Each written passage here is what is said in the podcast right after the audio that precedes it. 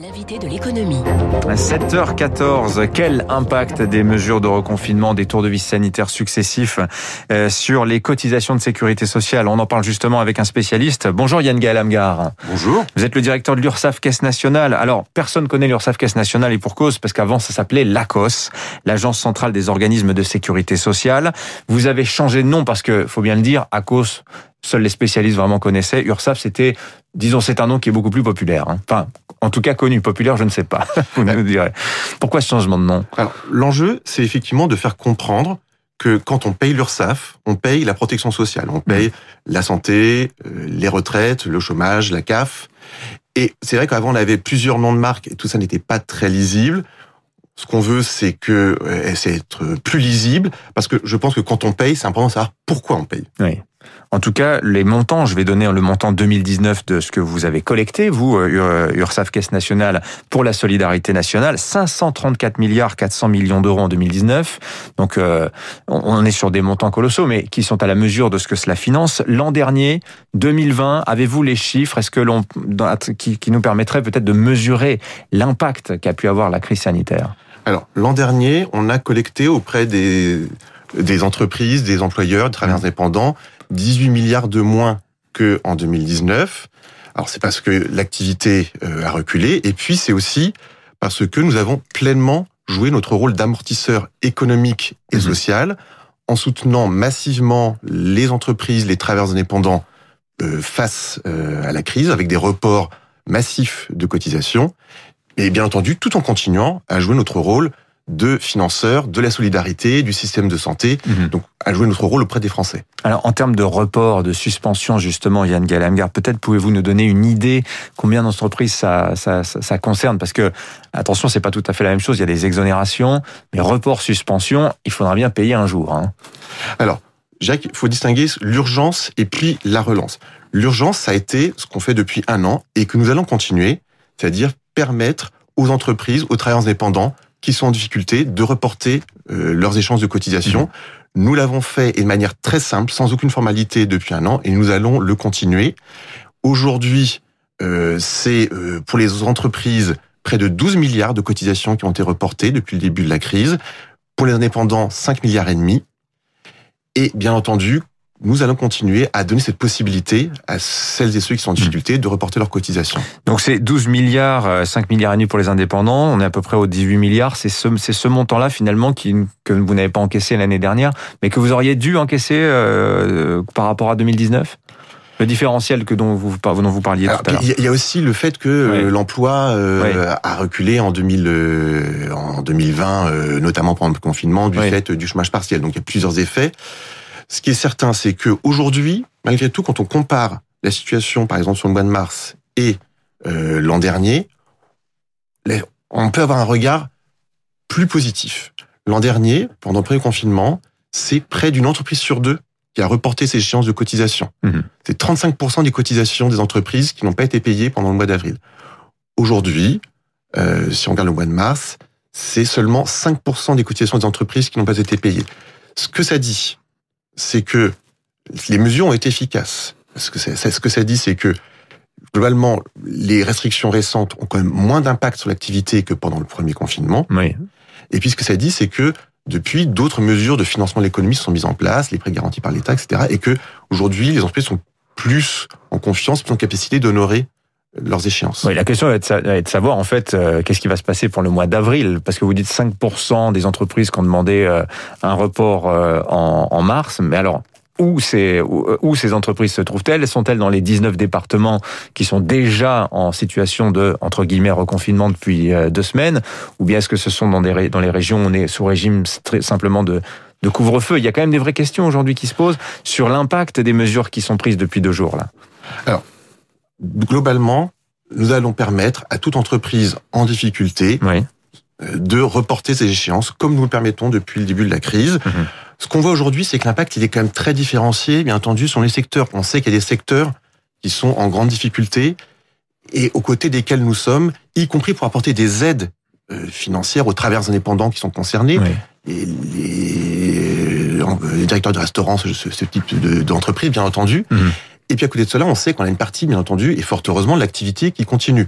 Et donc, ce qui va se passer probablement en avril, c'est qu'on va avoir des secteurs effectivement qui vont continuer ou qui vont être de nouveau impactés et qui vont reporter. Et puis, bien entendu, le reste de l'activité hmm. économique va se poursuivre. Yann Galamgar, le directeur de l'URSAF Caisse nationale, invité ce matin de Radio Classique. Alors, justement, ce concernant ces reports, ces suspensions de cotisation, malgré tout, euh, la facture euh, virtuelle continue de s'alourdir.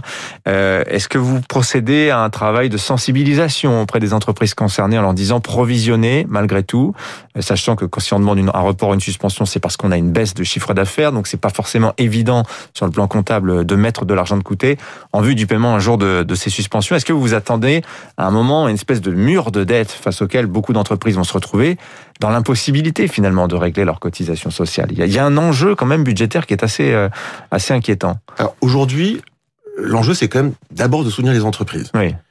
Et après, comme je l'ai dit, après l'urgence, il y a la relance. La relance, c'est quoi? C'est d'une part les exonérations, les aides au paiement, des possibilités de remise de dette aussi qui se mettent en place euh, depuis plusieurs mois, c'est une réalité. Mhm. Et puis, bien entendu, nous serons là aussi aux côtés des entreprises et des travailleurs indépendants pour les accompagner vers la sortie de crise.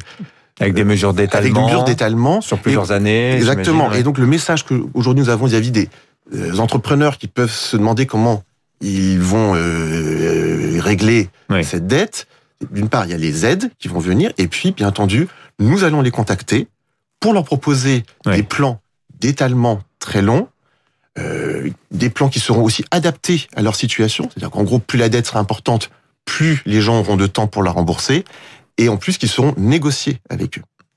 Donc c'est vous qui appelez, c'est vous URSAF qui allez prendre l'initiative d'appeler les chefs d'entreprise, qui peuvent aussi vous appeler, j'imagine. Hein, bien entendu. C'est bien aussi d'être proactif. Euh, des questions aussi se posent aussi sur la solidarité nationale. Vous disiez 10 18 milliards de rentrées en moins euh, en 2020 par rapport à, à 2019, dans un contexte où l'on le sait, la solidarité nationale, elle a été extrêmement sollicitée. Euh, Aujourd'hui, les cotisations suffisent-elles à couvrir les besoins de la France en termes de, en, en termes de financement euh, de la solidarité nationale. Alors, la Sécu est-elle financée par euh, l'argent que vous collectez, vous, URSAF Elle est largement financée par l'argent euh, qu'on collecte. Après, il y a un manque à gagner, ça s'appelle le déficit de la sécurité sociale, que nous finançons. Que nous finançons parce que le rôle aussi de l'URSSAF, c'est éventuellement d'émettre de la dette pour financer hmm. la retraite, financer les hôpitaux, les masques, les vaccins, etc. Donc ça, ça, a toujours été notre rôle. Nous avons dû le faire l'an dernier et nous continuons à le faire dans des proportions qu'on n'avait jamais connues. Mais ce qu'on constate aujourd'hui... Quel montant vous pouvez nous peut-être... Bah, aujourd'hui, par exemple, on a un peu plus de 60 milliards de dettes portées par l'URSSAF. Hmm. C'est l'État d'ailleurs en son nom qui, qui, qui, emprunte pour vous, je crois. Ah non, non, on, on émet, on émet nous-mêmes sur les marchés financiers et dans de très bonnes conditions. C'est-à-dire qu'aujourd'hui, on place cette dette très facilement parce que les investisseurs internationaux sont très demandeurs de cette dette, même ils nous payent pour nous prêter, puisqu'on est à des taux négatifs, moins 0,5%. Donc ce que ça dit... À des taux plus intéressants que l'État lui-même, en fait. Parce qu'en fait, c'est des taux à court terme. Euh, et donc à des taux effectivement très intéressants. Ce que ça dit aussi, c'est que les investisseurs ont une grande capacité bah, de grande confiance dans la capacité de la France à, honorer, euh, à honorer sa dette et globalement grande confiance dans la capacité de l'économie française à mmh. Qu'est-ce qu'on peut dire, euh, Yann Galamgar, de la fraude? Avez-vous constaté, vous, un surcroît euh, de fraude euh, au paiement des cotisations sociales dans ce contexte, je ne vais pas dire de largesse, mais en tout cas de compréhension affichée par l'URSSAF l'année dernière à l'égard des, entreprises?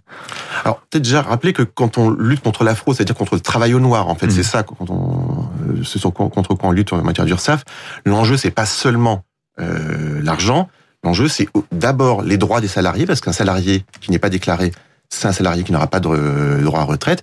Et puis, c'est aussi d'éviter la concurrence déloyale entre les entreprises qui jouent le jeu et celles qui euh, ne paieraient pas. Donc, on a maintenu notre activité de lutte contre, euh, contre la fraude. Et je pense qu'il faut vraiment ne pas confondre les choses. Il y a celles qui ne déclarent pas et qui effectivement sont dans la fraude, et puis il y a celles qui déclarent, qui éventuellement à un moment ne peuvent pas payer, mais qui ont reporté. Et clairement, nous avons maintenu le même degré d'intensité de la lutte contre la fraude l'an dernier, parce que précisément dans une période comme celle-ci, il est encore plus inacceptable hmm. que l'entreprise qui joue le jeu soit pénalisée.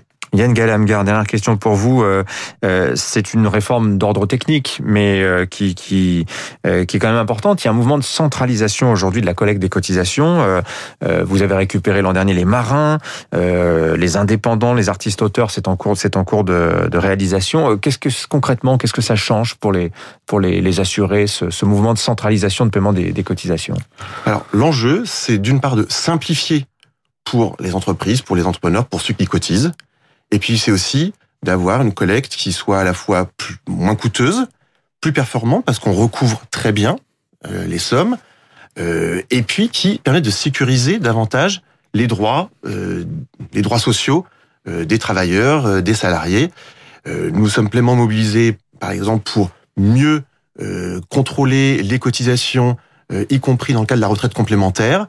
et donc, c'est vraiment un enjeu qui doit être bénéfique pour la protection sociale pour les entreprises et aussi pour les assurés sociaux. Le directeur de l'URSSAF Caisse Nationale, invité ce matin de Radio Classique. Merci à vous, Yann Gaël Amgar. Merci à vous. D'être euh, venu ce matin sur Radio Classique. Bonne journée à vous. Bonne journée. Dans un instant, les titres de la presse, David Abicard, 7h24.